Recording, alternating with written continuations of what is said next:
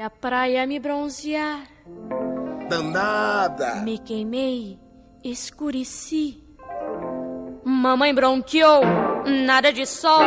Se fodeu! Hoje só quero a luz do luar. Isso que é uma putaria! Toma um banho de lua. Gravando, gravando, gravando, gravando, Tá gravando. gravando. Aê, Eu ouvi o cliquezinho e ele clicou antes de falar gravando, esse desgraçado. Ué, como que tu ouviu o clique se eu não tô usando o mouse? Ah, então Tô- alguém usou. Alguém apertou um botão aí e eu ouvi. Não me venha com churumelas! Tá, vem cá, Rissuti, que banho é esse, cara? Que tu toma 5 minutos, fala 5 minutos eu vou tomar uma ducha e volto. Não tá limpo, não. Tá gravando sujo. Mas ele falou uma ducha, não um banho. Não, é porque tá calor, né? A ducha é só pra refrescar, né? Ah, é tipo lava-jato, né? Aquela parada assim, a ducha não limpa nada, daqui a pouco ele tá escorrendo aquela, aquele pó, né? Ele tá todo rajado Vai de lá pó. só lavar os documentos pra se preparar pra gravação. É, vocês estão me zoando sem esquecer que eu cheguei em casa tem 20 minutos e eu tinha horário pra gravação. Então zoa a porra do banho dos outros, mas agora dá os parabéns que eu tô aqui na hora. Palmas. É porque já passou da hora um pouco, na verdade, né? Ah, mas aí é culpa do Mogli. Aí é culpa do Mogli que tava formatando o computador dele. Não, eu tô aqui já tem meia hora.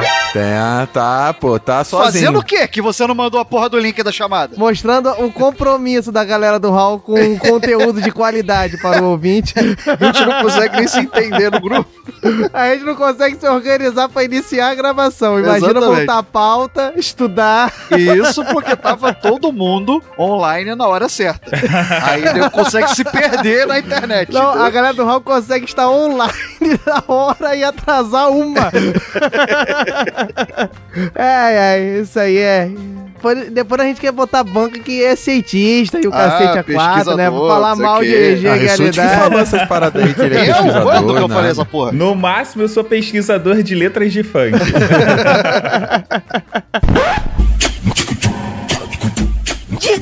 Funk com o Mogli, o arqueólogo da batida carioca. Falar nisso, cara, a última que tá na minha cabeça é a do Ronaldinho, do Ronaldinho Gaúcho, Wesley Safadão e Danny DJ. Presta atenção no petardo que é essa letra. Professor da malandragem, professor da malandragem, tu estuda na escola onde fizemos faculdade. Professor da malandragem, professor da malandragem, tu estuda na escola. Que porra de lugar é esse? Isso é a escola ou é uma faculdade? Mogli sempre enriquecendo nossa cultura musical, né, cara? Mogli é um exemplo. Aí, aí, tá no gueto. Cada vez com o episódio de hoje, né? Então vambora, vamos gravar isso. Denise é sem massagem. Bora, Denis! Vamos aí, Denis! Pronto, começou. Now I had the time of my life. Galera do Hall, No, I never felt like this before. o podcast com quatro matemáticos Yes, I swear it's a truth. que mais fala da vida dos outros do que da nobre ciência.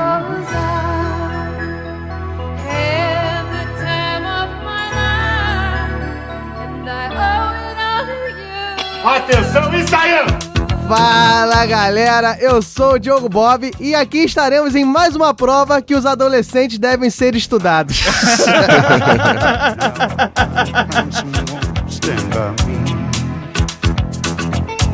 Fala galera, aqui quem fala é o Mogli. E o filme só é ruim se ele se pretende ser sério. Se ele não é sério, então é tudo bom. Olha aí, ó, polêmicas, polêmicas aí, ó. Eu acho que todos aqui, a maioria entendeu se é sério, mas tudo Não, bem. era um filme sério, né? Eu acho que podem não ter sido felizes nisso, mas sério, zero.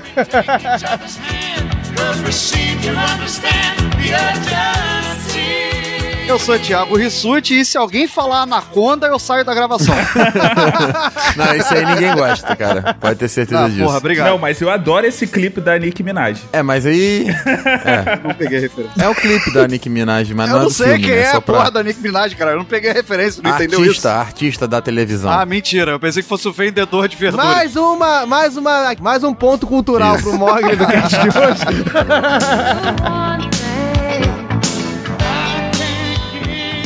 Meu nome é Wesley Storm. Nossa senhora! Cena mais clássica do filme que eu falarei aqui. O, o Storm tá realmente querendo roubar a vaga do Mogli de frases sem sentido, né? Não, essa é. Não, é que tem que entender, cara. Você precisa de um xilofone pra poder É, entender. o Mogli essa também, frase. a gente tem que entender. A gente tá dois anos tentando entender o Mogli. A gente vai, vai falar de desenho animado, porque ele inventou o Tais, não foi? Não, porque, detalhe, eu tive que olhar na pauta pra saber quem ele tava falando.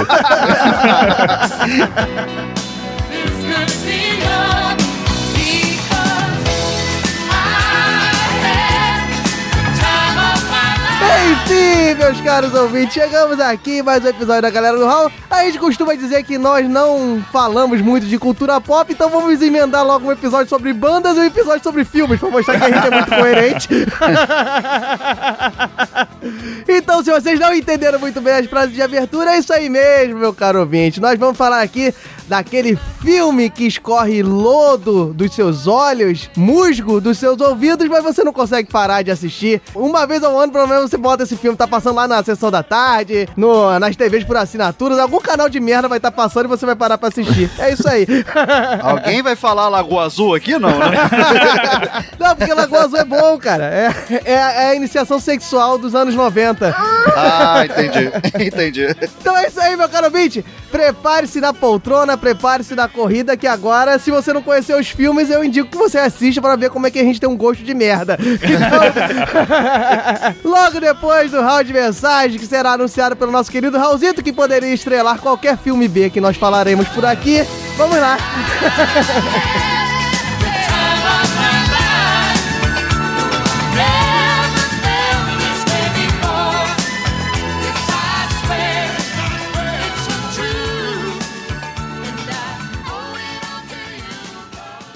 Pacote de dados atualizado e pronto para leitura.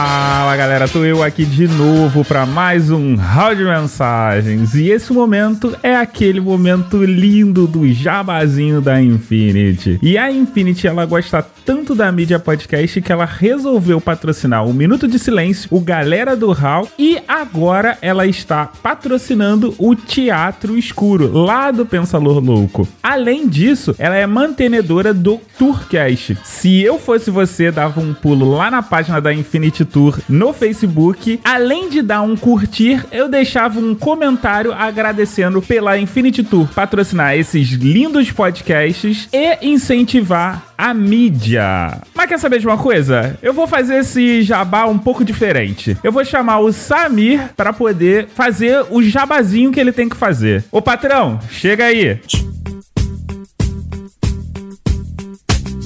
Minha pergunta: o que você dará de presente no Dia dos Pais? A data tá chegando. Nada de meia, vale presente, toda essa quincalharia e bugiganga. Minha dica é que você dê de presente um curso de churrasco americano. Imagina lá o seu paizão assando os melhores cortes, tendo as dicas do Daniel Lee, que é o maior pitmaster do Brasil, tomando aquela cervejinha gelada, sem hora para acabar, porque o negócio ali é ilimitado e você fazendo companhia para ele no momento, pais e filhos. Pois é, eu garanto que é a maior experiência carnívora de toda a sua vida. Mostre o quanto você gosta do seu grande amigo e dê de presente essa delícia de experiência churrasqueira lá com Daniel Lee. Mais informações, contato arroba infinity.tour.br.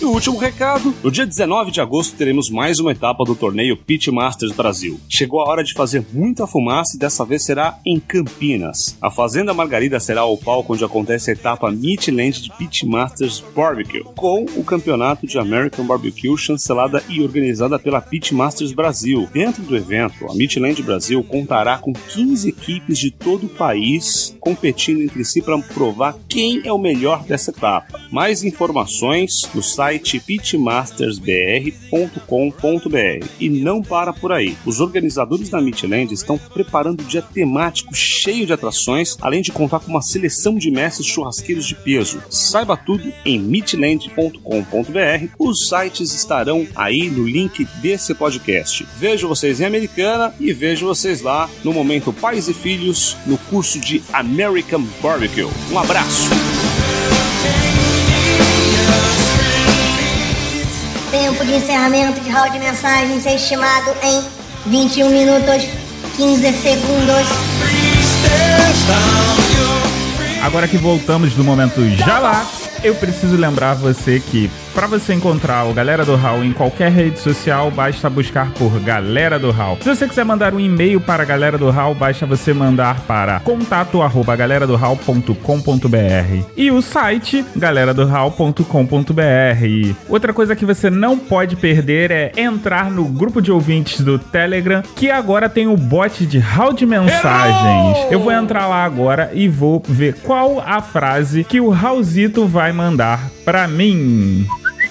Pornografia é o que move a internet. By Diogo Bob. Se você tá achando essa frase um pouco familiar, ela é familiar sim, porque você provavelmente já ouviu em algum galera do Hall. Essas frases do bot do Raulzito são frases que foram ditas no galera do Hall. Então você pode todo dia lá ter uma pílula de sabedoria do Raulzito. E se você quiser encontrar com a galera do HAL ao vivo, você tem a oportunidade no dia 1 de setembro, no evento Minuto ao Vivo. O que que acontece? A galera do Minuto de Silêncio vai se reunir num teatro para uma gravação ao vivo, no qual os participantes deste podcast estarão presentes. Então, você, ouvinte do Rio de Janeiro, pode prestigiar o Minuto de Silêncio e, de quebra, encontrar com a galera do HAL. Minha recomendação é entra no link do post, faz um pré-cadastro que assim que os ingressos estiverem disponíveis para ser vendidos, vocês vão ser notificados.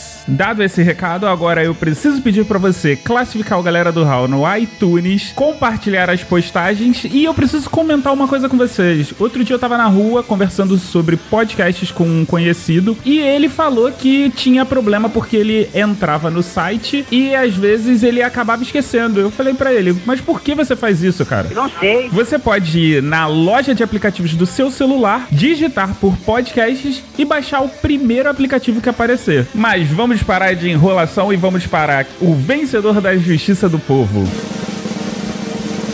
Com 78% dos votos, Tiago Miro massacrou Jeff Barbosa. Parabéns, Thiago Miro. Thiago Miro foi tão FDP que ainda veio nos comentários e tripudiou sobre o Jeff Barbosa. Mas vamos para as mensagens dos ouvintes. A primeira mensagem que eu tenho aqui é do Yuri Motayama, comentando galera do House 53. Eu acreditei. O Yuri comenta que está atrasado com o cast, que achou a Aninha divertida e vota nela como nova host do galera do Hall. Diogo, te cuida. Ele diz que é brincadeira e continua contando que acreditava que podia dar Hadouken nas aulas de karatê. Tanto é que ele ficava de kimono em casa, a uma certa distância da vela, tentando apagar com um Hadouken. ele continua contando outras histórias, inclusive uma que ele diz que conseguiu dar a rasteira do Guile. Quer saber mais sobre isso? Entra lá nos comentários e dá uma lida que vale a pena. Abraço, Yuri. O próximo comentário aqui é do Tiago Augusto, também conhecido como Tais do Apertando Rec. O comentário dele é sobre o galera do House 54 Gegalidades. Ele diz que podemos classificar como gegalidade a nossa gestão política atual. Eu concordo. Com soluções que não resolvem nada, mas que, segundo eles, servem para alguma coisa. Seja lá qual for, né, Thiago? Outra coisa que ele acha gegalidade é a fila para pegar fila, para pegar fila, para pegar fila, para pegar fila. não tem tanta fila para pegar fila, mas eu quis difícil incrementar. Ele diz que é um mal já esperado, ao ponto de que quando não tem, é como eclipse. É raro. Ele confessa que ficou na dúvida de quem votar na sala de justiça e listou alguns produtos que funcionários antigos usavam para pegar peças em funcionários novos no mercado em que ele trabalhava. Dá uma conferida que essa lista só tem pérolas. Agora vamos para os comentários do último galera do Hall, o Banda do Hall. O primeiro comentário aqui é do famoso Léo Lopelius. A técnica da podosfera. Ele passa dizendo que o RH da empresa pediu para ele dar uma conferida no episódio. A verdade é que ele veio ver o que o Jeff e o Miro andaram prontando aqui nesse último episódio. o próximo comentário é do Garcia Júnior. O Garcia começa com Alô, galera!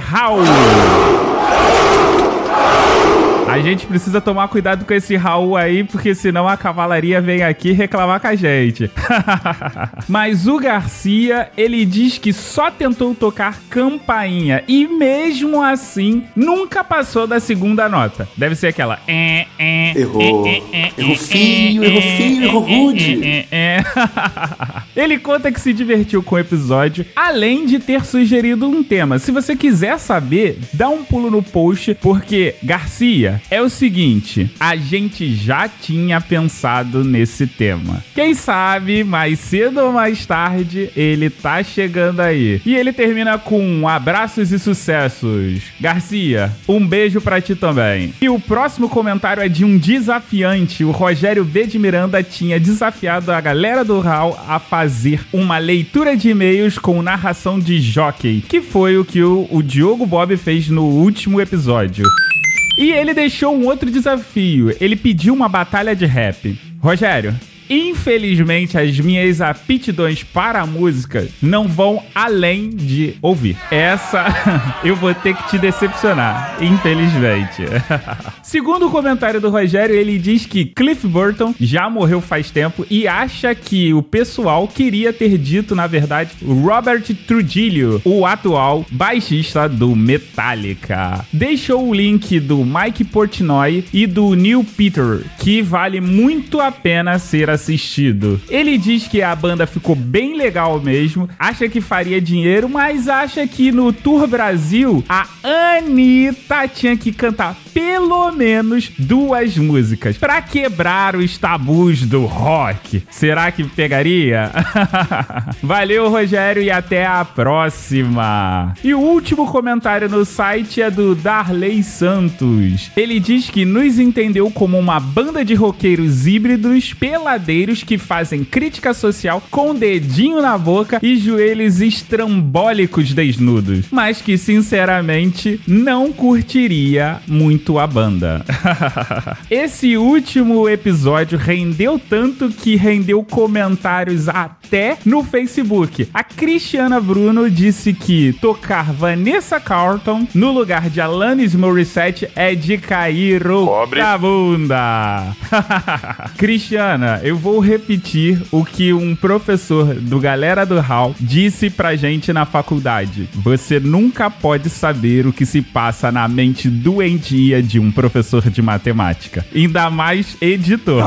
maldito. Mas continuando aqui, a gente tem o César Almeida de Oliveira, que praticamente montou uma banda pra rivalizar com a montada pelo Galera do Hall. Se você quiser saber, dá uma conferida na página do Galera do Hall. É só você procurar pela capa do episódio 55 que você vai ver os comentários. Inclusive, o comentário do Pensador Louco que mandou Halve Metal. Gostei, Pensador. Essa ficou muito boa. Gente, infelizmente, o Hall de Mensagens está assim caminhando para o fim. E nós, do Galera do Hall, gostaríamos de mandar um beijo e um abraço pro pessoal do Twitter e do Instagram que não puderam aparecer aqui devido à enormidade de mensagens que vocês mandaram. O troféu joinha não vai pra ninguém, porque infelizmente ninguém conseguiu acertar o tema do episódio.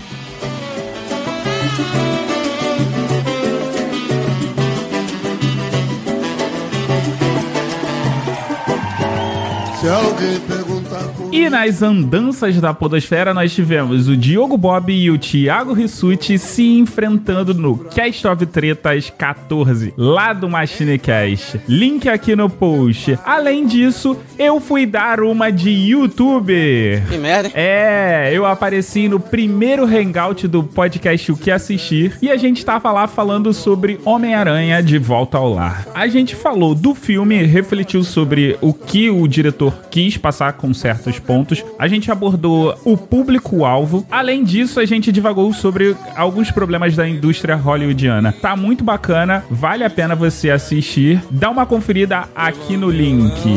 Debaixo do braço.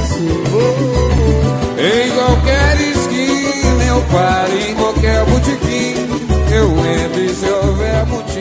Antes de deixar vocês com um episódio, eu gostaria de dizer que as andanças da Podosfera nunca mais vão ser a mesma. Caso você não saiba, na última sexta-feira, dia 4 de agosto, o cantor Luiz Melodia faleceu. Ele, que é o intérprete aqui da música que a gente usa para andança na Podosfera, deixou a gente um pouco mais triste sem a sua voz. O que conforta a gente é saber que ele tá por aí com o seu violão debaixo do braço.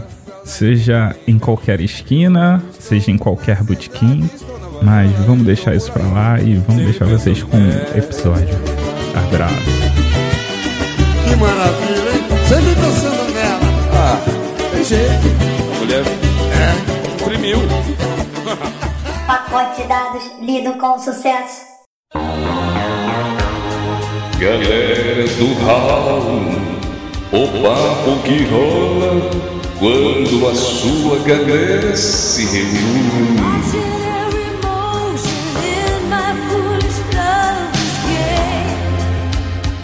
Hey. Enfim, meu caro ouvinte, depois desse round de mensagem que é o que, Rissuti? Ah, puta que pariu. muito bacana, muito não sei o que. Eu sei que termina com maravilhindo. Esse eu lembro. Ué, vo- você tá dois anos me ferrando com a definição das palavras, eu arrumei agora uma coisa pra te ferrar, meu camarada. super bacana, super animado, super maravilhindo. Ah, eu só esqueci o animado, porra. Só esqueci o animado. Vou, vou mandar agora um lá do, do interior onde eu trabalho. Vai ser o show do milhão. Mas é isso aí, meu caro amigo. Depois das nossas pequenas, dos nossos pequenos recadinhos, estamos aqui para inundar sua mente com o maior hall de porcarias animadas que tem nessa face da Terra. Diga-se de passagem, né, que muito provavelmente os filmes que nós falaremos serão da nossa tenra adolescência, né? Então, se você é um pouco mais novo, talvez você não tenha assistido, terá os seus. Então assista os nossos, né? Porque eu acho que é por aí, pela adolescência, você começa a gostar de muito filme ruim. E eu vou Mas puxar antes, um... Diogo, Ah. eu nem quero ser. E eu nem quero ser vingativo com isso, mas me dá a definição da palavra filme. Filme? Ah, essa eu não estudei não, Ah, seu se desgraçado. me ferrou. Re- Essa realmente você me ferrou. Porque eu estava preparado para É. puxar o gancho do nosso querido Mogli, que recentemente no seu pub, no Lobo, Dragões e Unicórnios, trouxe a nossa querida Priscila do Pode Assistir. É isso o nome do Não, podcast? O que assistir? Podcast o que assistir.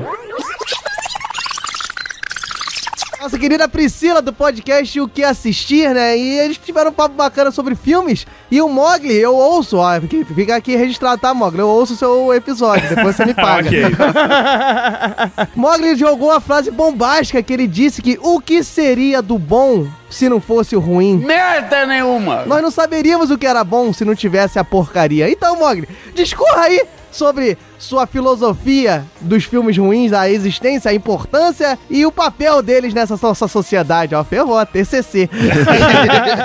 Não, assim, primeira coisa, né? O que, que é filme, Rissuti? Ah. Segundo a internet, vulgarmente conhecido como o pai dos burros, é uma película de acetato de celulose revestida por emulsão sensível à luz destinada a registrar imagens fotográficas. Chupa, Diogo! ah, mas isso aí, isso aí não é a definição da palavra. Chupa, Rissuti, não sabe nem o que eu faço no podcast há dois anos. Tem que rolar assim um. Do grego, filmos. Ah, tá. Do latim. Não consigo enrolar desse jeito. Acetatus pelliculum, né? Cara, mas assim, pra quem não ouviu o que eu tava discutindo com a Priscila, eu falei basicamente que é extremamente importante você assistir filmes ruins para que você tenha uma noção do que é um filme bom e do que não é. Porque não só de filme bom o mundo é feito, né? Porque se todos os filmes são bons, nenhum filme é bom. Como é que é? Ih, caralho. Virou aula de lógica agora. Agora o Mogli está com o crânio assim na frente da, da cara dele, né? É falando ser ou não ser. Estou naquele momento, aquela posição pensador e falando isso. Não, mas é verdade, o Mogli tocou num- numa parte interessante, né? Que é, se o cara se propõe a fazer uma coisa que não é tão reflexiva, que ele já tá querendo fazer ruim, tá, você, você já Não, e isso ainda aquela... é outro ponto que eu quero levantar, que é o seguinte: o que, que a gente vai definir como filme ruim? Porque filme ruim é aquele filme que ele é mal feito, que ele é de baixo orçamento, ou ele é um filme que, mesmo não se levando a sério, ele é bem executado? não entendi o que ele É, isso, esse, esse que eu queria levantar. O Mogli falou mais ou menos de o filme. Você sabe que um filme é ruim quando você compara com um bom e vice-versa. Mas aí o que, que é um filme ruim? Porque pode ser que um drama seja muito bom pra uma pessoa e pra mim não seja. Então o estilo influencia nisso? Ou é a qualidade do, do- da produção? O que, que define um filme ruim? Não, então, eu acredito que isso vai variar de pessoa pra pessoa, mas a gente precisa estabelecer uma regra aqui, Vai pra até pra quando a gente apresentar os merda. nossos filmes, a gente dizer se é ruim ou se não é ruim. Agora fudeu, que isso não tava na pauta, não.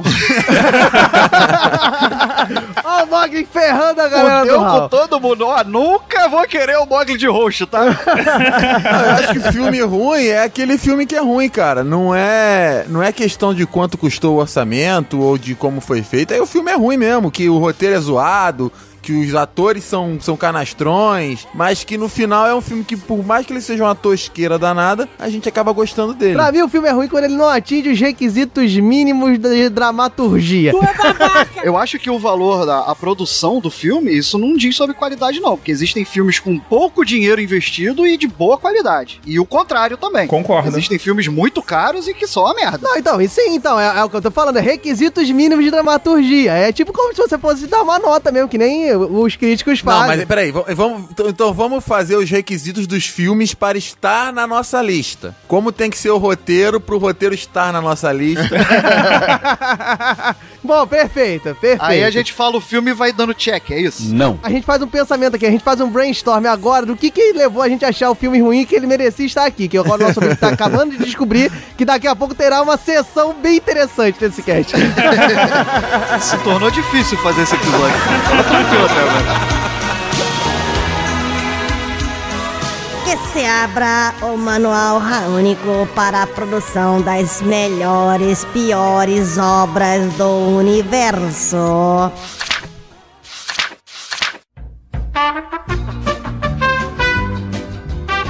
Vamos lá, ó, vou, vou começar aqui. Eu pensei no seguinte, eu pensei em roteiros rasos. Pronto, foi a primeira O coisa que eu pensei. Tem que ser raso, normalmente com uma ideia merda. Isso, exato. Aquela coisa que assim, tipo, é um. Como é que eu vou falar? É. Almoço de segunda. É uma coisa que Nossa. acontece assim que não te faz refletir em Que nada. metáfora, maluco. Mas beleza. Ó, tamo anotando aqui, roteiro raso. Roteiro Então, raso. vai lá, vai lá, Rissuti. Bota aí alguma coisa que você pensou pra colocar aqui como um filme ruim que você gosta. Olha, eu acho que se você se propõe a colocar algum tipo de efeito especial no seu filme, ele tem que ser minimamente aceitável. Porque tosqueira em efeito especial. Opa, isso deu check no meu filme. Porque você tá vendo o filme, aí vem uma parada assim, totalmente tosca, que tu fala, porra, mano, dá aquela quebrada no clima. Então eu acho que efeito, defeito especial seria um ponto. Beleza, então vamos lá. Roteiro raso, defeito especial. Vai lá, Storm, vai aí. O que, que você pensou pra botar no seu filme? Atores cativantes, assim, mas pelo contrário, né? Aquelas atuações bem canastronas, também importante. Dona Helena Ramírez, telefone pra senhora. O quê? Beleza. Atores então, ou canastrões. seja, se, a galera do Raul atuando. É mais ou menos isso. Vai lá. Quem, o ouvinte que não sabe como é a nossa atuação, tem os especiais de fim de ano. Personagens estereotipados também é importante para um filme ser ruim. Com certeza, com certeza. Então, Porra, lá. estereótipo cabia o, o, o Norbit aqui. Olha, já sabemos que esse não vai estar. hein? não, não vai estar, mas cabia. Dava um check fácil. Vai lá, Mogli. E agora você? O que, que você pensou pra colocar os seus aqui? Filme que é zoado, mas que se leva a sério demais. Então, beleza. O filme que acredita ser bom. Isso, exatamente. Eu acredito. Foi feito pra ser uma obra-prima, pra ganhar canes, mas... É uma porcaria! Tipo aquele invasão. inva- que dava no SBT direto dos é, insetos que invadiam a Terra. Esqueci o nome. Tropas Estelares. Versão brasileira da Bolsada. Ah, é Forças e Tropas Tropas Estelares. Estelares. Isso, exatamente. Tropas É- é, Estelares. É o exemplo máximo. Mas os insetos não invadem a Terra, não, cara. É, Eles é lá, não é na Terra, isso Então, ó, fechou. Olha só, acabamos de montar a maior merda cinematográfica possível. Roteiro raso, defeitos especiais, Atores canastrões. atuações raúnicas e achar que é bom. Ou seja, galera do Raul é uma merda. Foi Isso. E tem estereótipos também, né? Tem E tem estereótipo. estereótipo. Pronto. O menino lobo, o anão de Cabo Frio O rei de Munguento.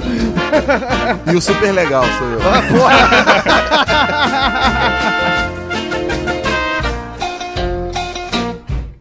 Galera do Hall. Enfim, depois dessa descoberta que... Caraca, por que essa velocidade, cara?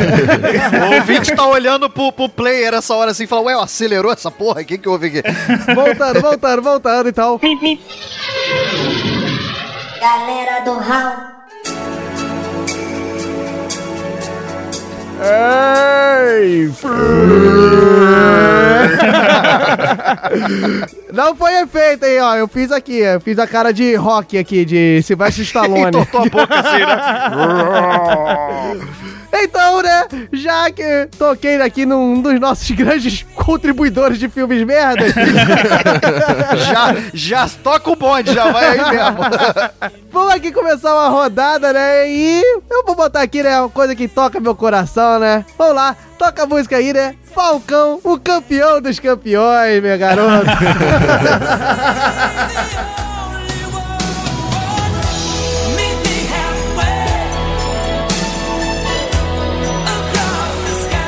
Se eu for com você, onde iríamos terminar? Juntos é o que eu posso garantir. Virei o boné pra trás agora. Exato, meu caro Rissuti. Eu ia falar, Falcão, o campeão dos campeões. É merda, mas é tão bom, tão bom, tão bom, que eu usava boné virado pra trás da faculdade por causa dele. Ah, ele se achava o Falcão.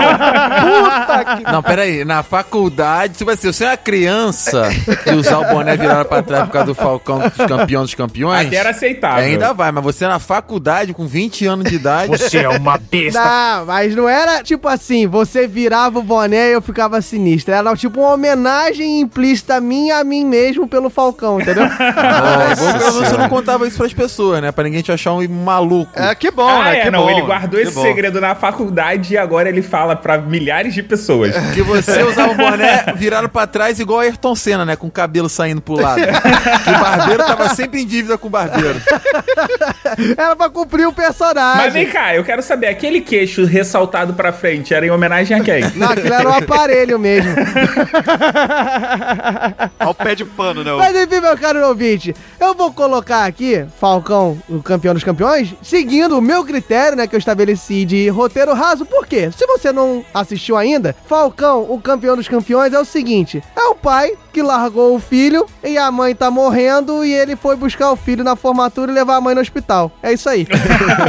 acabou, acabou o roteiro de Falcão, o campeão dos campeões. O resto é só entortar a boca e fazer força, né? Exato, cara, que eles conseguiram. Cara, mas é, é- adolescência é a parada, é, não, não tem como explicar, né, cara? Você naquela, naquela época, sei lá, tá querendo ver filmes que de, de Sacanagem! conquista, de, sei lá, de atingir meta, aí tu fica vendo Superação. aquele. É, superação. Aí você vê aquele cara caminhoneiro, é, rejeitado pela família, que tinha, tem um drama, né? Tem. Que me leva a pensar também, né? Que eu acho que o, o Sylvester Stallone, porque ele é, ele é o roteirista, tá? De Falcão, campeão dos campeões. Ah, tá E explicado. ele também é o roteirista de Stallone e Cobra. Ah, tá explicado. Você é uma doença e eu sou a cura. Ele também é o roteirista de- dos mercenários, né? É, Ah, ele também é o roteirista. O que me leva a crer que o primeiro rock não foi ele que escreveu. Mas enfim, voltando ao Falcão, cara, é, é muito merda, porque aí o filho vai pra casa, aí começa a chorar e bota a culpa no pai de novo, e o pai não falava com o filho por causa do sogro, que era rico e não gostava que a filha tinha gostado de um cara com um certo ar aí, de uma certa testosterona da estrada, entendeu? O cara era caminhoneiro, né? É, o cara era caminhoneiro e andava pelas estradas dos Estados Unidos, que poderia ser muito bem do Brasil, disputando várias, várias embates de que de braço de ferro, meu Não, cara. e Esse outra, é o outra, grande. só um detalhe, ele era caminhoneiro, mas assim, eu, eu entendo o caminhoneiro como o cara que transporta cargas usando o caminhão. Ele só andava com a porra do caminhão. Ele falou, eu não vou comprar uma moto, eu não vou comprar um, um Corsa. Na verdade, ele era um cara excêntrico que tinha só o cavalo do caminhão. É, Só isso. E, e o carro dele era uma Scania. Era só isso. Por que você não vem aqui para o meu assento e vamos ver se você consegue dirigir essa máquina? Combinado? Ou era um cara muito falido e foi por isso que o sogro não queria nada com ele, né? Porque durante a uma hora e meia de filme, eu acho que ele transportou uma carga, que foi no início. Mas aí voltando, né, ele disputava, eu acho que na verdade ele ganhava dinheiro com essas disputas de braço de ferro, que é uma coisa muito rentável pelas estradas dos Estados Unidos, vocês podem pesquisar aí pela internet. Isso é ironia ou é sério? Eu não identifiquei. É uma ironia isso. Ah, tá, beleza. Muito pertinente. E a redenção, a redenção com o filho, né? Que o filho era um mamãezado, era um filhinho de papai do caramba, um filhinho de papai sem papai. a redenção que fez o filho refletir sobre toda a sua vida, sobre todos os seus gostos. Um menino de 15 anos, diga-se de passagem. É o pai ir embora sozinho para disputar um campeonato nacional de braço de ferro. Olha só que, história linda. Bate palmas. Pô, esse, esse filme é espetacular. Esse filme é sensacional. E aí você tem que explicar melhor, ô Bob, como é que é esse lance do boné pra trás, né? Porque tem gente que não viu o filme. Não, aquilo ali era o Ki. Isso, né? porque como todo um bom filme que se preza, o herói, ele tem que ter a sua identidade secreta, ele tem que ter a sua revelação. E o, o Falcão, né, que na verdade, por causa da nossa tradução, não era, não era pra ser exatamente Falcão. Inclusive, até é bom colocar aqui, né, que uma coisa que ajuda muito os filmes merda a ser bom aqui no Brasil são as traduções do título, né? Porque na verdade o título é Over the Top. O que explicaria algumas coisas no filme, E né? virou Falcão o campeão dos campeões porque o personagem do Sylvester Stallone é Lincoln Hawk, ou seja, Lincoln Falcão. e como tinha um campeonato, virou o campeão dos campeões. E isso aí foi o que me trouxe a atenção. Quando eu vi a chamada Falcão campeão dos campeões, pô, esse filme vai ser foda, cara. esse filme vai ser O muito nome bom. ficou bom, cara. A tradução ficou melhor que o original. O original achei bem É, fraco. é, você- nós veremos que a maioria é assim, né, na verdade. E aí, voltando, o porquê do boné? O boné é porque Falcão, o campeão dos campeões, ele tinha que virar o boné para gerar foco, gerar adrenalina ou, né, acender o ki. Na verdade, era quando ele girava o boné pra trás, ele tirava aquela força interior. não, não. Na verdade, quando ele virava o boné pra trás, ele falava isso aqui, ó. O que eu faço é pegar assim meu boné e virar pra trás. É como se houvesse um botão. Ele é uma outra pessoa, ele não vê mais nada e só quer saber o quê? De virar o braço. Aquela brincadeira que tu faz na escola, virar o braço de outro marmanjo na mesa. Então, depois disso tudo, que ele virou boné, disputou o final do filme, que é esse momento de redenção do filho pródigo, né? Que tá ali, ó. eu Até puxei um pródigo aqui pra dar uma incrementada. O filho, a redenção do filho com o pai, aquela coisa bonita que todo filme do Sylvester Stallone tem, menos mercenário. Ele vai, né, arrasado, porque o filho não quer mais saber dele. Foi no campeonato que eu já falei e foi disputar. E ele não só foi disputar, como ele apostou todo o seu dinheiro, que era o que? Era o caminhão velho que ele tinha. Ele vendeu o caminhão e apostou em si próprio para vencer o campeão por cinco anos consecutivos, Bob Harley. Olha só, rapaz. Olha aí, ó, Bob. Olha a dinastia Bob aí, ó. Olha a E dinastia o cara Bob. já tinha aparecido no filme, era tipo o seu arqui-inimigo, né? Era o cara do tamanho de um mundo, né? Pega os quatro raúnicos aqui e vira uma bola de carne e vira o Bob Harley, entendeu? Ô, Diogo. Oi. O nome dele era Bob Howley. Entendeu? Nossa senhora. Bota a risada aí de fundo, editor. É, foi bom é, a interrupção, porque na verdade não é Harley, é Hurley, mas tudo bem. Enfim, Ele disputa e aí, meu amigo, você que se não viu esse filme, pelo menos veja esse trecho. Quando chega no campeonato nacional, é a maior exposição do que a testosterona pode fazer para você se tornar um ser esquisito. Tem todos os possíveis personagens esdrúxulos querendo mostrar que são másculos. Tem gente com medo de charuto, tem gente barbudo, tem gente pulando com aquelas camisetinhas anos 80, tudo apertadinha. O primeiro é que importa. Não existe segundo lugar. Ser segundo fede. E pra encerrar, né, ele chega ao campeonato final, chega à final, ele disputa com o Bob Hurley, e o que que acontece, meu caro Storm? Ele vence, claro, né? Ah, olha só, ele vence, levanta o filho aos céus, né, como se fosse o Simba. Fica levantando Simba. e o troféu, e ele ganha o dinheiro que ele apostou, ele ganha um caminhão e ele abre uma transportadora. Porra, a história de sucesso. É isso aí. Esse é o filme que, se passar, eu assisto. Eu gosto muito desse filme.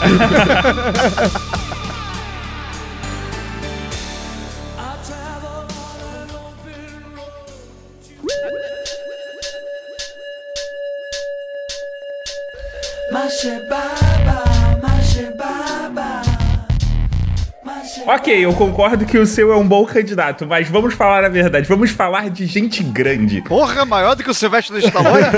o meu filme já tem o cara que ele tem como filosofia de dane-se o que as pessoas pensam, eu estou fazendo o filme pra me divertir. ele é o rei do framboesa de ouro. Ele não é nada mais, nada menos do que Adam Sandler. Puta que... Como eu falei pra Não, Priscila. vai- Peraí, peraí, Mog, peraí. Puxa agora o som de trailer, né? Porque agora vai ser Adam Sandler, hein? Como eu falei pra Priscila, eu sou fã do Adam Sandler e eu gosto dos filmes dele porque eu sei que assim, tipo, vem merda por aí. Mas o filme que eu escolhi, ele é nada mais, nada menos do que Zoran. Nossa senhora! Isso é ruim demais. Pô, esse filme é muito ruim, mano. Não, esse tu não gosta dele não, cara. Pai, eu já fiz tanto pela país, quando isso acaba? Zora, se você não pôde falar com seus pais, com quem pode? Eu quero muito cortar e pentear cabelo. Senhor, desiste, senhor! Já começa que ele está fazendo o espacate na capa do filme. Ah. Pra quem não sabe o que é o espacate, é aquilo que o, o Van Damme fazia direto na década de 90. Ele vai explicar espacate dando uma referência da década de 90. Exatamente. É quando a pessoa arreganha as duas pernas, fica Pronto. O Mogli tá tentando ser performático, cara, porque não é possível alguém gostar desse filme, cara. É. Pior que eu gosto, cara. O Mogli já tá sendo julgado nesse momento, porque nós três já não gostamos do filme. Cara, perda de tempo assistir esse filme, cara. Continue, Mogli. Diga aí, você falou que é um filme pra ser ruim, tem que ser um filme que se propõe, assim, que acredita ser bom. Então por que, que você acredita que ele é bom? Não, porque o Adam Sandler faz achando. Tipo, faz, ele leva a sério os personagens.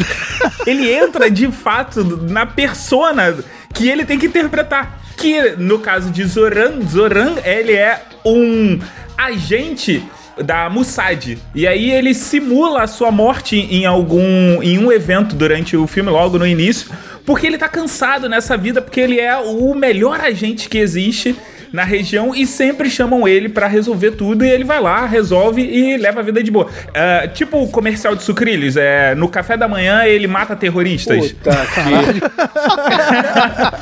E aí ele decide ir pra Nova York, porque Ah, o por que sonho não? dele não é combater o crime, não é defender o seu país. O sonho dele é ser cabeleireiro. Ah, ele era um cara oprimido pela masculinidade inerente à sociedade americana, era isso. Sabe de nada? Não a sociedade americana. É, não Americana não, americana. Inerente à sociedade do Oriente Médio.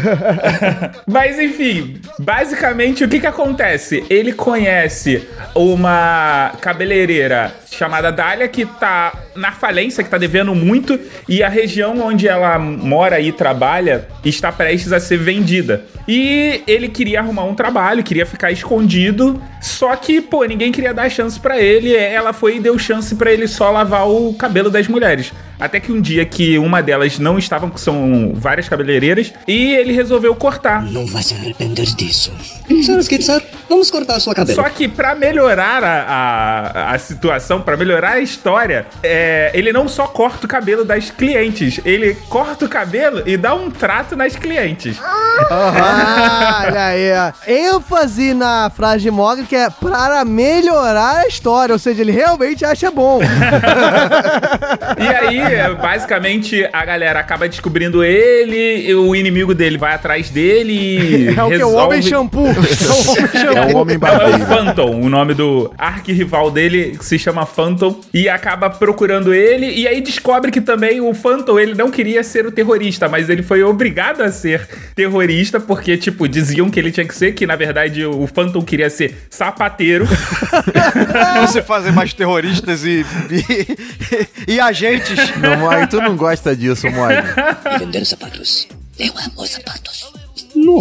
Isso é incrível. Eu amo cortar Eu estou revendo, porque agora olhando pela ótica de que ele está mostrando que as pessoas às vezes são forçadas a ser o que não é. Tem, tem toda uma discussão, né? De seja você mesmo, de busque seus sonhos no filme por trás, com certeza. Não, eu também tô olhando aqui por outra ótica de que esse filme, na verdade, ele é muito pior do que lembrava que ele é, entendeu?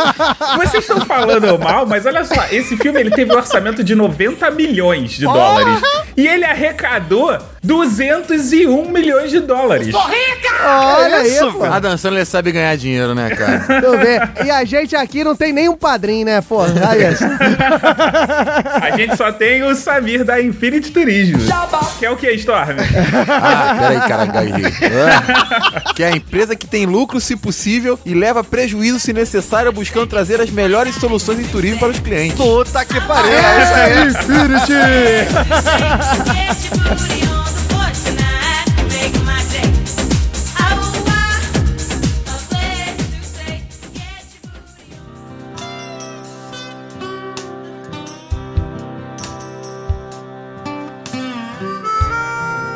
Mas falando em Adam Sandler, falando em Zorro, Porra, falando e dançando outro não. Cara, eu vou falar que na minha lista eu só coloquei uma vez, porque eu poderia colocar mais de uma vez. Você é maluco, é? Falando em Adam Sandler e esse personagem dele, que como é que é? O Mogli faz com sotaque bonitinho, como é que é, Mogli? Zoran. Zoran, então. falando desse personagem extremamente nojento, eu vou falar de personagens igualmente nojentos. E eu quero falar aqui do ataque dos vermes malditos.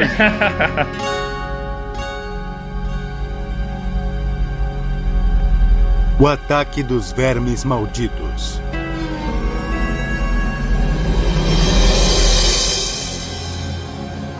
Versão brasileira Amor. Ah, não, esse filme não é ruim, não, cara. Esse filme é bom, pô. Filme que passava direto no SBT na nossa infância, né? Pelo menos. Não sei hoje, acredito que não passe mais, né? Vai, Vai passando que o que passa, vem. Vai passando o que vem. um filme lá de 90, né? Saiu em janeiro de 90 pela Universal e foi estrelado pelo Kevin Bacon. Kevin merda, Bacon hein? com cabelinho assim de chitãozinho chororó. Não, cara, vamos lá, vamos lá. Primeira coisa, se tem bacon, não é ruim. Pronto. É, pois é, mas tendo o Kevin no meio também? Eu não sei. Então, foi estrelado pelo Kevin Bacon, que tava na ocasião com o cabelinho meio chitãozinho chororó. A galera que quiser botar aí no Google. Tava mesmo, tava mesmo. Não tava? Então. E foi uma série de cinco filmes. Nessa época, o pessoal gostava, né? Sexta-feira 13 foi até o 39. E, né, vários filmes tinham uma sequência muito grande. E os Vermes Malditos tiveram cinco filmes e tá pra sair o sexto, né? É isso, ano que vem. Janeiro de 2018. Provavelmente até aí as emissoras vão recomprar aí a, a franquia. Provavelmente você já comprou o seu ingresso, né? Eu espero que sim. Foi um filme, assim, com, com um planejamento excelente de produção, que teve um orçamento de 48 milhões, mas com uma receita de 11 milhões. E fizeram mais filme ainda. e fizeram mais filme. O engraçado é que ele foi muito bem recebido pela crítica. Tem um site americano é especializado em informações sobre filmes, etc. É Rotten Tomatoes. E ele teve uma classificação favorável de 84% das críticas. Só que ele fez mais sucesso em vídeo e TV ou na internet do que no cinema. Então, provavelmente essa receita aí se deve... Ele fez sucesso quando começou a passar toda semana no cinema em casa. Cinema em casa lá no, no SBT passava toda semana e teve que ter audiência, né? Não é possível, né? E o filme se passa no meio do deserto de Nevada, é uma cidade com apenas 14 moradores, uma cidade decadente, uma cidade totalmente esquecida, né? E que foi assolada por vermes gigantescos subterrâneos. Elas estão sob o chão, são maiores do que pensavam, são imensas, estão indo atrás de você, estão indo agora. Ah, perfeito, cara. Porra, que filme Por que não? é esse, cara? Esses vermes, eles, eles eram, se eu não me engano, se eu não me falha a memória, eles eram cegos, mas eles se guiavam pela vibração, os passos das pessoas. É, até sobre a porque enxergar no subsolo não É deve ser uma vantagem foda, muito né? grande, né? Mas mesmo com a cabeça pra fora, assim, eles tinham que se guiar pela vibra- vibração. Então as pessoas iam andando e aquilo começou a atrair os bichos e eles eram atacados de baixo pra cima porque os vermes ouviam as vibrações, sentiam as vibrações dos passos e iam atrás das pessoas. Então causava um, um certo temor, cara. Eu lembro que eu ficava assustado. Que eles tentavam ficar imóveis, tinham cenas assim que eles estavam todos imóveis e tinham que ir de um ponto ao outro sem fazer vibração no solo. Ouvinte, e obviamente reparem no tom de voz do Rissuti que ele, Reparem quando ele falou que é que eles tinham que tomar cuidado com a vibração, ele falou, ele falou de uma maneira como se ele prendia a respiração quando ele assistia o filme nesse momento. Mas eu prendia? Eu tinha 4 anos de idade? Ô, porra. E aí você tinha que ir de um ponto ao outro sem fazer muito ruído, e é óbvio que nesse trajeto você derrubava uma escada e três prateleiras inteiras de vidro, aí dava-se a merda. Mas, ó, o Rissuti, pelo que eu tô vendo aqui, o seu, até o momento, é o sucesso de fracasso. Porque o Falcão teve um orçamento de 25 mil e teve uma receita de 16 mil. teve prejuízo, mas foi um prejuízo menor do que o Eu seu. vou salvar o Rissuti, vou salvar o Rissuti. É porque a questão do- dos vermes malditos é que o sucesso deles não foi na bilheteria, foi na TV. Exato, entendeu? exato. Ele, ele, ele realmente, ele vendeu, ficou passando por anos e, eu e aí virou as continuações, tanto que tem, tem continuações que nem foram pro Foram cinema. direto pra home video. foram direto pra Uhum. home video. E eu vou defender aqui o Rissuti, porque eu gosto desse filme também, cara. eu entendo o Rissuti, porque mais uma vez eu vou botar aqui, ó. A tradução brasileira, tão criticada, eleva esses filmes merdas a bons filmes, porque o título em inglês é Tremors. Ou seja, Tremores, olha que merda. Poderia ser um. Agora tu vai lá, tem uma criança, assiste a TV. O ataque dos vermes malditos. Porra, muito melhor. Agora, nesse filme nós temos roteiro raso, porque os vermes vieram de nada e vão pra lugar nenhum. Pra onde que gira aquelas porra, ninguém sabe. Defeitos especiais, porque esses vermes, eles eram feitos de espuma. Ah, pô, os E vermes na- era bonito, no filme- isso. Defende, pô, não me fala não, era maneiro, pô. Eles eram feitos de espuma e pareciam, de fato, serem de espuma. tu já viu um verme subterrâneo? Não vi. Vai que eles são feitos de espuma, né? Mas aqui eu queria fechar a explanação trazendo a, a sensação de Kevin Bacon quando aceitou o projeto. que ele caiu de joelhos perante a mulher dele e gritando disse as seguintes palavras, abre aspas. Eu não posso acreditar que eu estou fazendo um filme de vermes subterrâneos. Ó, gente, gente, não vamos julgá-lo, né? Porque todo mundo precisa fazer reforma no closet, né? E falando em closet. Olha como é tudo ensaiadinho!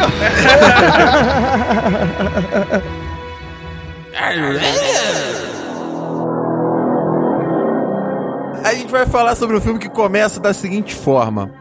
Os eventos mais inexplicáveis geralmente ocorrem nos lugares mais comuns. Lugares como a pequena e pacata cidade de Hill. Ah, mas foi exatamente isso que eu pensei. Geralmente esses eventos aparentemente inexplicáveis são explicados posteriormente, mas de vez em quando fica um quê misteriosamente inexplicável. Puta merda. Às vezes é melhor aceitar o inexplicável do que procurar em vão por explicações. Por que não? Pois certas coisas são simplesmente inexplicáveis. Ah, genial. Então com essa merda desse Palmas. texto... Palmas! Não, ninguém Palmas, ganha. Ninguém palmas. bate. Melhor sinopse, já ganhou. Sinopse mais merda. Com essa apresentação estapafúrdia, começa o filme. O monstro do armário. Quem nunca teve medo do monstro do armário? Não, pera aí, eu quero fazer duas colocações. Uma, vocês falaram que eu tava empolgado, mas olha essa apresentação do Storm, cara. E marcou a vida poética de Wesley Storm. Exatamente, tô treinando locução. E outra, e outra colocação, seja lá quem for sorteado pra sala de justiça com essa apresentação, o Storm já ganhou.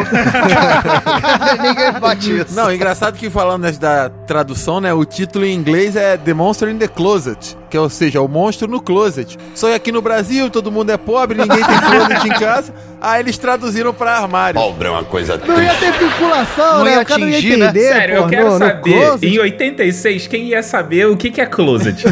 Mas a história do filme é a seguinte. Se preparem. Alguns assassinatos ah, começam a acontecer em Chestnut Hills, que é a cidade ao norte de São Francisco, na Califórnia. Ah, Já reparou que toda cidade que dá merda é Rios no É, não, tem que ter o Hills, Silent Hills. E aí um repórter inexperiente chamado Richard Clark é enviado como uma pegadinha pra investigar esses assassinatos. E aí ele chega lá e começa a investigar porque as pessoas elas morriam e os corpos eram encontrados sempre dentro dos armários. E aí ele começa a investigar e aí tem a hora que o monstro se revela pra polícia e todo mundo vê aquele monstro ouvinte. Faz isso, por favor. Vai no Google. Não, não faz isso não. E coloca o monstro do armário pra você ver a cara do bicho. Eu vou botar aqui. Aqui é a polícia, temos uma emergência na rua McAllister. Uma espécie de. Ele é engraçado, ele tem uns chifrinhos assim, aí tem uma boca que a boca dele não fecha. ele fica com a boca aberta 24 horas por dia. Por isso que ele tá revoltado matando os outros, porque ele não consegue fechar a boca pra nada. Inclusive, ele ainda tem uma coisa meio alien, que é uma boca que sai dentro da outra boca. Coloca no Google e vê como é que é a carinha do monstro É bem armário. afeiçoado, é bem afeiçoado. Eu tô vendo. E aí o monstro se revela, vem o exército combater o monstro do armário, só que eles percebem o seguinte, que o monstro do armário, ele é imune a balas e canhões. Puta merda. Então eles atiram no monstro e nada acontece. Ele continua indo por aí, pela cidade, matando as pessoas. Inclusive tem a cena mais clássica do filme, que é que tem um cientista, porque os personagens do filme são todos clássicos. Tem o repórter lerdão, que é o, o herói, tem o repórter malvado, que sacaneia o repórter lerdão. Aí esse filme tem a participação super especial Paul Walker. do Paul Walker, quando era Olha criancinha. aí, rapaz. Que faz o personagem de um menino super inteligente que investiga os sonhos. E aí tem o avô do Paul Walker, que não é avô, mas mora com o Paul Walker, que é um cientista maluco que decide se comunicar com o monstro. E aí tem a cena clássica. O cientista toca em seu xilofone. Din, din, dum, dum, dum. aí o monstro responde pra ele. Aí o cientista, isso na hora que tá o batalhão do exército pronto pra atirar no monstro. E aí o cientista vai no xilofone. Din, din, din, din, din. Aí o monstro. como é que é, o Storm? Como é que é que é o xilofone? É din, din, din, din, din. Lamentamos informar, mas o telefone está fora de ar. É, mal mesmo mais isso. tarde. Aí o monstro responde isso só que em monstros, né? Aí o cientista vai se aproximando e quando você acredita que o cientista está se comunicando com o monstro, o monstro vai lá e mata o cientista e não faz mais nada. Ele- o monstro tava falando assim, para com esta Toda porra. aquela meia hora de filme mostrando o cientista aprendendo a se comunicar com o monstro era nada. Ele só chegou perto, o monstro foi e matou. E aí, eles perceberam que só existia uma solução pra acabar com o monstro. Qual que era a solução? Ficar tocando xilofone. Trancar o armário. Exatamente, Thiago Rissu. Destruir todos os armários do mundo. Puta merda. Genial! Genial! Ah, Porque o monstro não ia ter mais aonde se esconder. Ele- porque ele só sabe se esconder no armário. Ele Isso. só sabia se esconder no armário. Ele só podia, bom, e no ponto, armário ele recuperava as forças dele. Porque fora do armário ele não tinha, ele ia perdendo as forças, gastando a bateria do monstro. A bateria dele era tipo naftalina. Ele Exato, era um monstro o combustível dele naftalina, era naftalina dos armários. E aí também tem a outra cena clássica, que é as pessoas destruindo os armários. Aí mostra como cada cultura destruiu o próprio armário. Por exemplo, a cultura oriental, o cara destrói no chute, na espadada, o armário. Se você é de outra cultura, você destrói o armário de outro jeito. Caralho, parei! Só aí, foda-se. Só que aí o que, que acontece? Calma, Rissuti, o melhor tá por vir ainda. porra, tem mais?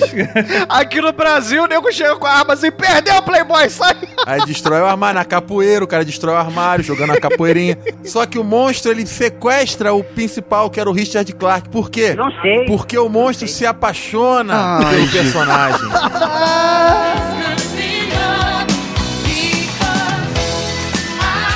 Porque ele era um monstro do armário, mas era um monstro do armário com sentimento. Então ele se apaixona pela beleza deslumbrante do personagem lá, que era do ator do, do Donald Grant, que nem é tão bonito assim, você pode olhar no Google também a cara do cara. Mas aí o que, que acontece? As pessoas destroem todos os armários menos um. E aí o monstro vai para aquele um armário, só que esse um armário não cabe em ele e o amor da vida dele. Caralho, que Então triste, o cara. monstro desiste. Nossa, que desiste drama, de cara. entrar no armário pra não ficar longe daquele amado, daquele ícone de paixão do monstro. Então o monstro ele prefere a morte, mas morre carregando em seus braços seu amor. Olha que bonito o filme. Porra. Senhora, ô, ô Stone, é só uma pergunta. Você gosta desse Eu filme? gosto, é isso cara. Eu mesmo? gosto desde quando eu era criança desse filme. É muito bom, cara, o monstrinho do armário. Caralho, que desgraça, cara. Não, eu, eu acho que a gente tem que mudar de bloco agora sem fazer nenhuma piada. É um minuto de silêncio pelo Eu- gosto eu- eu Stone. Não, eu acho que todo mundo deveria fazer a transição pro próximo bloco fazendo o novo efeito do galera do House. Então vamos lá, hein? Um, dois, três.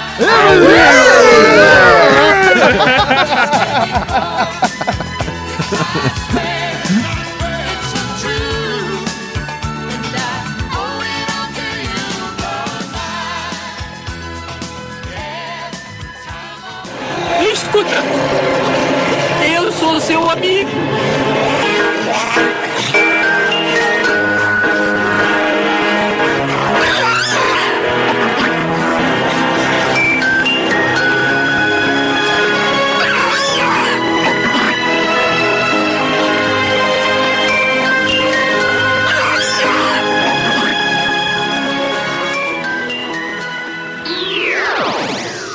Mais tarde, na sala de justiça.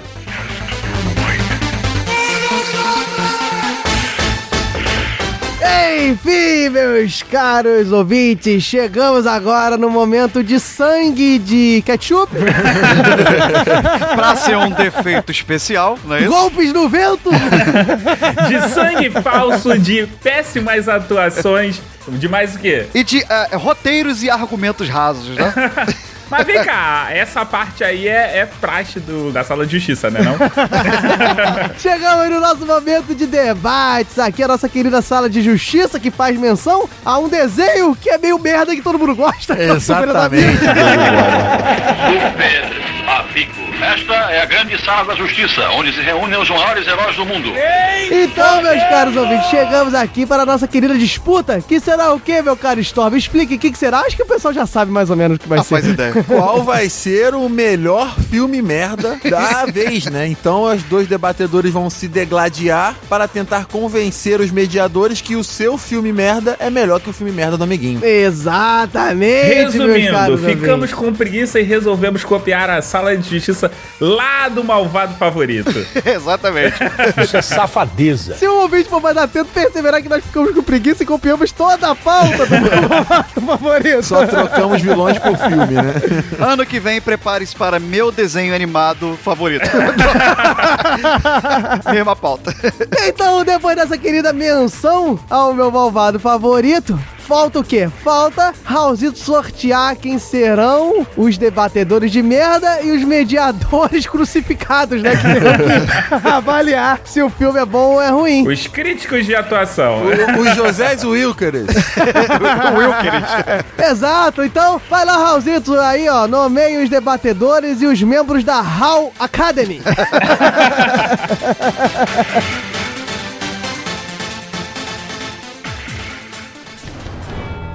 Debatedores sorteados: Thiago Rissuti, Diogo Bob, Mediadores: Wesley Storm, Mogli.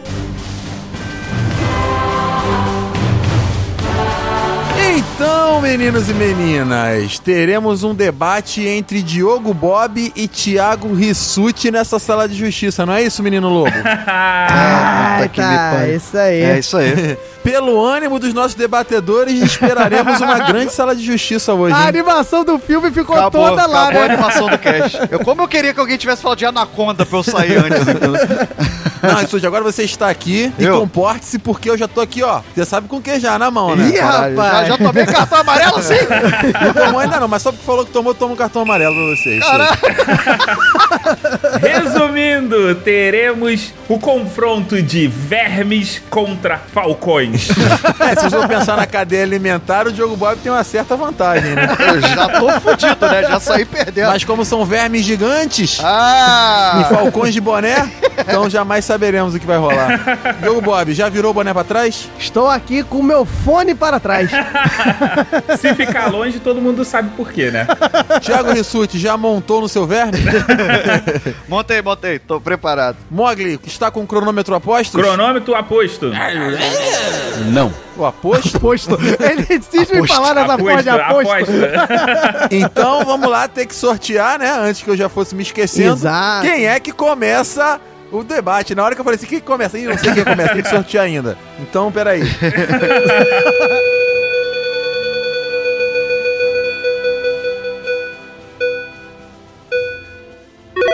Tiago Rissuti.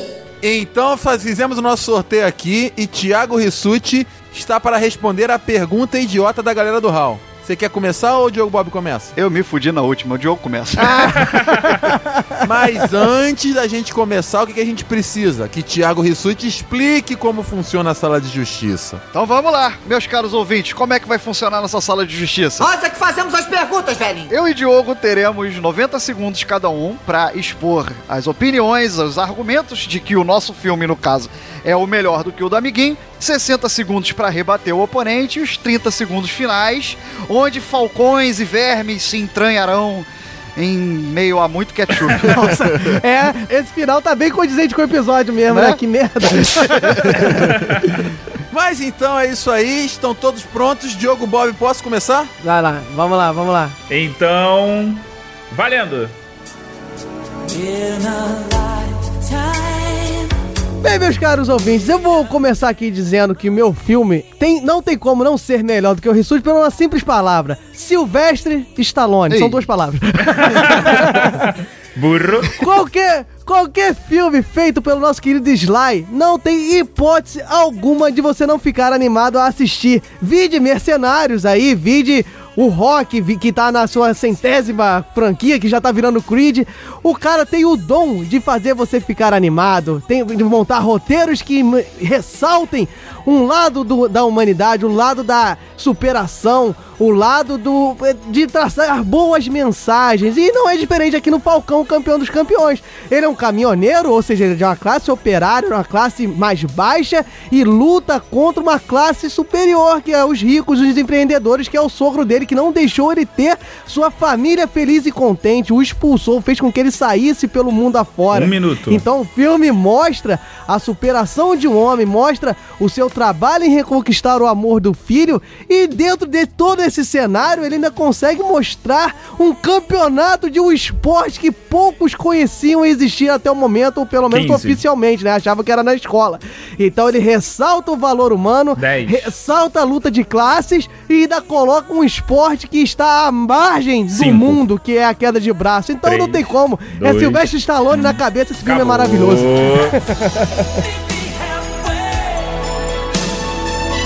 Já reparou que o- o Diogo ele sempre faz uso da classe operária? Ué, é porque eu sou um defensor de classes operárias. ou defensor ou manipulador. Companheiros e companheiras. Então, Diogo Bob aí puxou Né? toda uma relação de amor e luta por um amor livre, e um amor entre pai e filho, que, tipo um Romeu e Julieta entre pai e filho, uma coisa meio esdrúxula, pra tentar trazer algum valor pra esse filme, enquanto que o Rissuti vai ter que se virar com os vermes. Nossa, que merda, que cena mano. triste é essa que eu Que cena horrorosa, mano. Caralho. Mas Rissuti, pare de falar! Ei, cara, eu posso nem fazer Está piada. pronto para os 90 segundos? Preparado. Então, valendo. Então, se o Diogo diz que o filme dele é bom porque tem Stallone, eu digo que o meu é melhor porque tem bacon, beleza? E outra coisa, o filme, ele se preocupa em passar uma mensagem, uma crítica. Não é apenas um filme de entretenimento. Ele faz aqui uma crítica às questões ambientais, a, a você não cuidar do meio ambiente pode causar desequilíbrios. Esses vermes são um nítido exemplo de desequilíbrio ambiental. De onde eles surgiram, ninguém sabe, mas ele tá lá causando causando prejuízo a toda uma civilização, a toda uma população. Tem a crítica social, é uma cidade decadente, largada no meio de um deserto, sem assistência do Estado americano, essas pessoas estão sofrendo. E aí o filme traz essa crítica. O filme mostra, esfrega na cara da sociedade americana. Olha o que vocês estão fazendo com as pessoas que moram no deserto. Então esse filme ele traz essa, ele se preocupa com a mensagem. Tanto se preocupa com a mensagem, em vez de se preocupar com a produção em si, Um minuto. que ele teve um orçamento três vezes maior do que sua receita. Porque a receita não era importante. A receita não é importante. Importante é a mensagem, é a crítica social, é a crítica ambiental. Não podemos deixar que um filme desse não 15. seja eleito como bom, porque ele tá lá pra mostrar pra sociedade. Vocês têm que se preocupar mais com esse tipo de questão. Então, a- ele serve como Cinco. entretenimento? Sim, mas ele também Três. serve como crítica. Dois. E isso é Um. fundamental. Acabou! Estamos vivendo uma sala de justiça com dialéticas e discursos bolivarianos. Então, como quem tira leite de pedra, Thiago Rissuti tira algum valor desse filme dos vermes malditos, que eu nem sabia que tinha esse monte de coisa. Porra, mano, nem eu. O filme acho que nem deixa entender sobre crítica, sobre desequilíbrio ambiental, mas eu gostei dessa cara. Thiago Rissuti e Diogo Bob estão de parabéns. Agora, vamos ter que continuar esse embate. Agora um vai poder falar sobre o filme do outro. Só e veremos posso dizer o seguinte: a primeira rodada foi dura. Foi dura de ouvir. Diogo Bob, está pronto para os seus 60 segundos? Vambora. Então vamos lá, Diogo Bob, valendo. Bem, meu caro ouvinte, o papo do Rissuti foi muito bonito, foi muito belo, foi muito pimpão, porém, o meu, meu, a minha defesa está lá. A luta de classes existe. O rico, o pobre existe. O casamento infrutífero existe. O esporte à margem existe. Essa luta ambiental, o Thiago Rissuti inventou dessa mente doentia, dessa visão esdrúxula que ele olhou do roteiro, mas eu não vou me atentar a isso. Vou botar aqui os pontos fortes do meu filme. Uma trilha com rock dos anos 80, 30. um roteiro que tem uma linha reta como uma autoestrada americana, entendeu? Você vai do triste, você vai do relacionamento problemático do filho, do conhecimento, até o plot twist do filho descobrir que o pai 15. gostava dele, mandava cartas e era reprimido, até o final da redenção Dez. que o pai consegue o amor do filho, consegue o dinheiro e manda uma banana Cinco. pro riquinho que queria ferrar com a vida dele. Três. Ou seja, tudo que eu Dois. falei existe. Agora Um. o Rissuti tá Parou. cheio de mentirinha, cheio de lorota. Opa. É, Diogo Bob trouxe também a questão dos plot twists do filme. E falou bem, eu nem sabia que dava pra falar tanto desse filme. Melhor do que isso, argumentou usando elementos do próprio filme. Então vamos ver como é que Thiago Rissuti se sai dessa. Preparado pra esse desafio, Rissuti? Vamos lá. Então vamos lá. Rissuti, valendo. Diogo, você diz que eu tô inventando porque isso é uma falta de percepção sua na compreensão do roteiro de um filme tão excelente quanto esse. Aí você quer falar de um roteiro clichê, o pai que ama o filho. Porra, você vê isso em 35 filmes por ano, um pai que ama o filho. A única coisa que eles botaram de diferente nesse foi que o cara dirige um caminhão e vira um boné pra trás pra virar um super saiyajin. Ah, vai pra merda, porra. Aí você fala de luta de classes, o que mais há do que luta de 30. classes do que você esfregar na cara da sociedade que existem pessoas necessitadas no meio do deserto e você não vai lá olhar por elas e elas estão perecendo. Aí você vem falar dos problemas de roteiro que é superficial. Até Titanic, que ganhou 13 Oscars, é superficial. Por que, que aquela filha da p Pobre. jogou a joia no, no oceano? Por que, que o, o cara não podia ficar em cima da madeira com ela? Superficialidade tem em qualquer filme, mas isso faz parte Cinco. da essência, faz parte do jogo, faz parte do roteiro. dois, que raso um, só tá parou. no Falcão. E invocou aí o Titanic do nada, Thiago Rissuti. Feito uma metralhadora! Thiago Rissuti atira pra tudo quanto é lado. Com uma veia saltando em sua testa, ele braveja no pescoço, no pescoço do Diogo Bob. Mas chegamos na hora dos 30 segundos derradeiros. Aqueles 30 segundos onde vão falar das mães e não só dos filmes. Diogo Bob, está pronto? É, vambora. Então, 30 segundos, valendo. Bem, meu caro Rissuti, o roteiro do meu querido Falcão é clichê? É clichê por quê? Porque dá certo, coisas clichês dão certo. E por quê? Porque a pessoa gosta. Então o filme é bom, meu caro Rissuti. Agora, você não fala nada dos seus vermes, você não fala que a porcaria do seu verme 15. engole trator. Come pilar de casa pra casa cair, o cara cair no chão. e o plot twist não tem nada a ver com esse meio ambiente. E termina com a porra do verme dando um Cinco. salto no penhasco porque jogaram uma Três. bomba no rio, Rissuti. Pelo amor de Deus. Um. Mas não tem Parou. como esse filme não ser merda. Diogo exaltado nesse podcast. Com 30 segundos agressivos, esculachou. E uma coisa que, mais uma vez, a memória do Diogo me surpreendeu, porque ele lembrava o final de Vermes Malditos. Algo que eu não fazia nem ideia de como terminava esse filme. e aí, Rissuti, tá pronto pra tentar vencer o Diogo Bob com seus 30 segundos derradeiros? Tô pronto, vamos lá. Então, Thiago Rissuti, 30 segundos, valendo. Fight!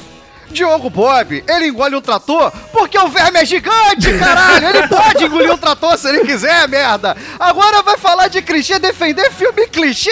Ah, o pai tem que amar o filho, isso é regra da sociedade nessa porra! E outra coisa, o verme cai do penhasco com uma solução pro, pra, pro, pro desfecho, pra vencer o inimigo. Qual é o inimigo do, do Falcão? Cinco. Um braço de um cara mais forte que Três. ele, de um crossfiteiro. Dois. Coisinha de braço lá se fuder. Falou que Bambam é o novo Falcão, é o fa- Falcão da- dos anos 2000.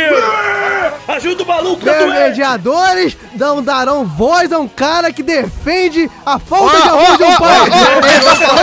Influenciando os mediadores. Cartão amarelo para o Diogo, cartão amarelo pro Rissuti, porque eu estou prestando atenção, não precisa vir me avisar. então, terminamos um debate muito exaltado e acalorado entre Diogo Bob e Thiago Rissuti. Desvirei meu boné, hein? E Desvirei meu boné. só resta o tempo dos nobres mediadores darem o seu veredito. Mogli, você quer começar ou prefere que eu comece? Não, eu começo. Essa é a segunda pergunta idiota do Raul, né? Você precisa dar aquele seu depoimento que finaliza com classe a sala de justiça. Foi bom que aquela parte da, a- da interpretação do Hal tá sendo bem a Vera, né? Tá todo mundo fazendo umas interpretações de merda nesse Vários overacting nessa sala de justiça. Tamo melhorando, tamo melhorando. Mas então vamos lá, vamos às análises.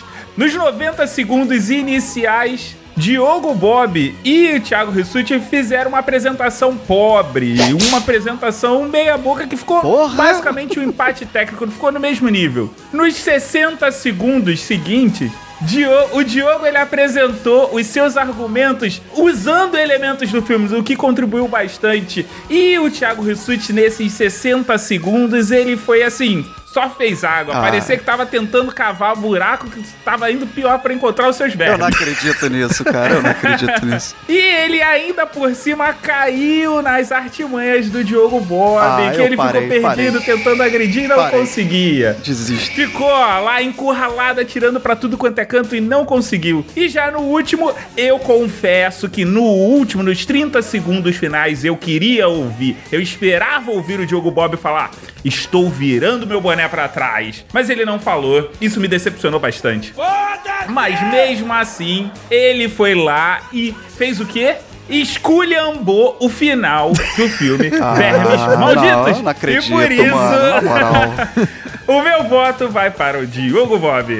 Ah, eu não Ah, acredito, moleque, cara. o Na empate eu já tenho! O empate eu já tenho! O lamento dele é muito bom, Na cara. moral, vocês estão de sacanagem, maluco. Na moral. Desisto dessa sala de justiça. Rissuti, controle esse Rissuti. A atuação do Stop tá qualquer coisa hoje. Eu ainda não dei meu voto. Respeite a sala de justiça. Vamos lá, né? Um debate que me surpreendeu. Eu estava esperando um debate no nível desses filmes pífios que a gente escolheu aqui pra falar na sala de justiça de hoje. Mas vocês se mostraram até relativamente empolgados. Pelo menos o overacting aconteceu de maneira forte nos dois lados. Diogo Bob começou logo com uma cartada violenta, falando de Sylvester Stallone, ator e autor de tantos filmes aí que amamos. Tiago Rissuti falou das questões ambientais e da crítica social que havia, o fato de haverem cidades abandonadas, pessoas deixadas ao seu bel prazer pelo Estado. Diogo Bob, nos 60 segundos, insistiu em apontar as qualidades do seu filme. Já Thiago Rissuti ficou ó, no laicar, falava mal do filme do Diogo, falava bem do filme dele, criar toda uma cena em que ele pudesse construir um argumento que convencesse os mediadores da importância ambiental e social que havia no Verme Malditos e ao mesmo tempo descaracterizando aos poucos, minando as forças das ideias do Diogo. E nos 30 segundos finais foram uma explosão de emoções. Thiago Rissuti de forma agressiva, de forma firme, veio e atacou o filme do Diogo, que tentou se defender, meio acuado e de uma forma tentando ser agressivo também e tentando apontar os pontos negativos do filme do Rissuti. E é por isso, senhores, que nessa noite, apesar de Bacon ser melhor que qualquer coisa, graças também à memória absurda, meu voto é em Diogo Bob. Ah.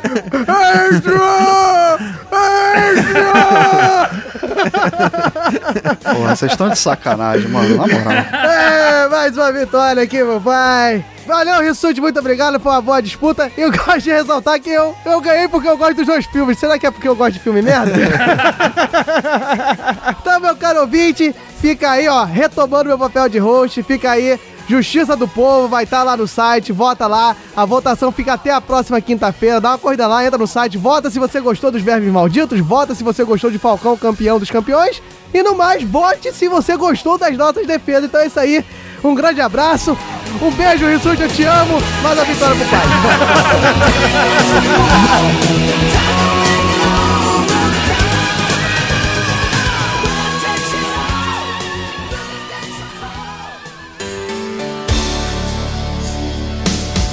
Vencedor, Diogo Bob. Agora volta lá, porque você se deixou derrotar.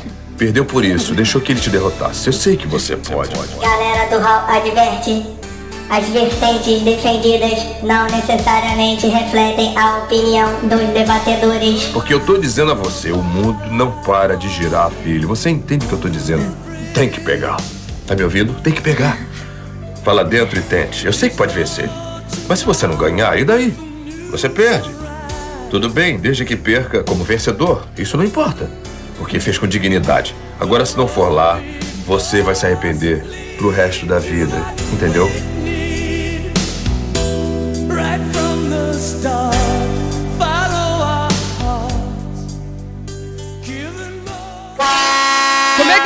Velho? Há quanto tempo tu trabalha aqui no jornal? Classificados do hall iniciado. Transmissão hackeada. Estamos no ar.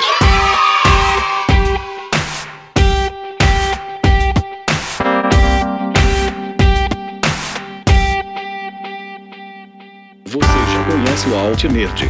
É uma nerdice por todo lado. Acesse agora altnerd.com.br e ouça nosso podcast. Viu?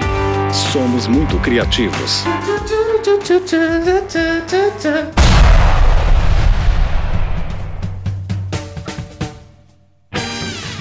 Acessem galera do Mensagens em contato arroba galera Busque por Galera do Hall em Facebook, Instagram, Twitter